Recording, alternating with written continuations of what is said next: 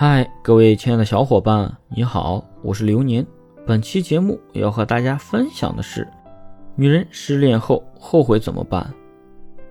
忘记该忘记的，记住该记住的，接受该接受的，然后改变能改变的。不能说不好的就忘记，快乐的就记住，这样或许更痛苦。对于每个人来说，都应该是有选择的忘记和接受。能给你持续带来快乐的，那么你可以选择性的记住；对于只是给你痛苦的，一定要尽可能多的忘记忘记不了和接受不了的事情，那就把它作为一种改变的动力，自然根生在心中，不必勉强，不必有罪恶感。两个人时善待对方，一个人时善待自己。如果这是一直都做不到的，那就从现在开始努力做到。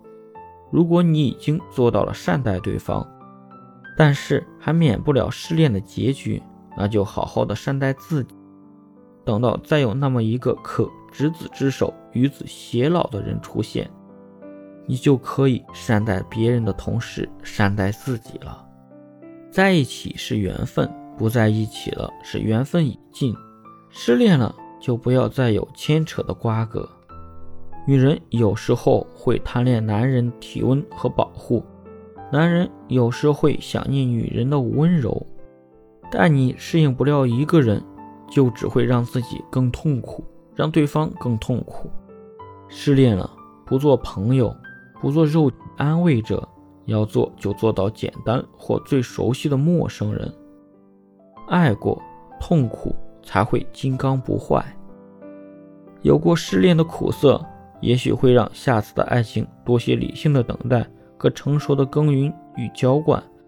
有过失恋的痛苦，也许会对爱情的真实会真正的从内心深处生发出来。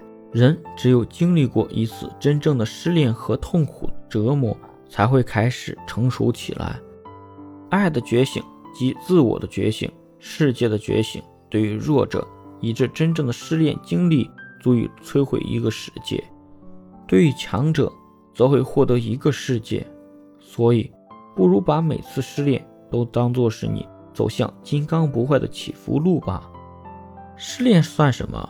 让我们从头再来。不要相信失恋会永远降临在你的身上，除非你每次遇到对象都是同一类的人。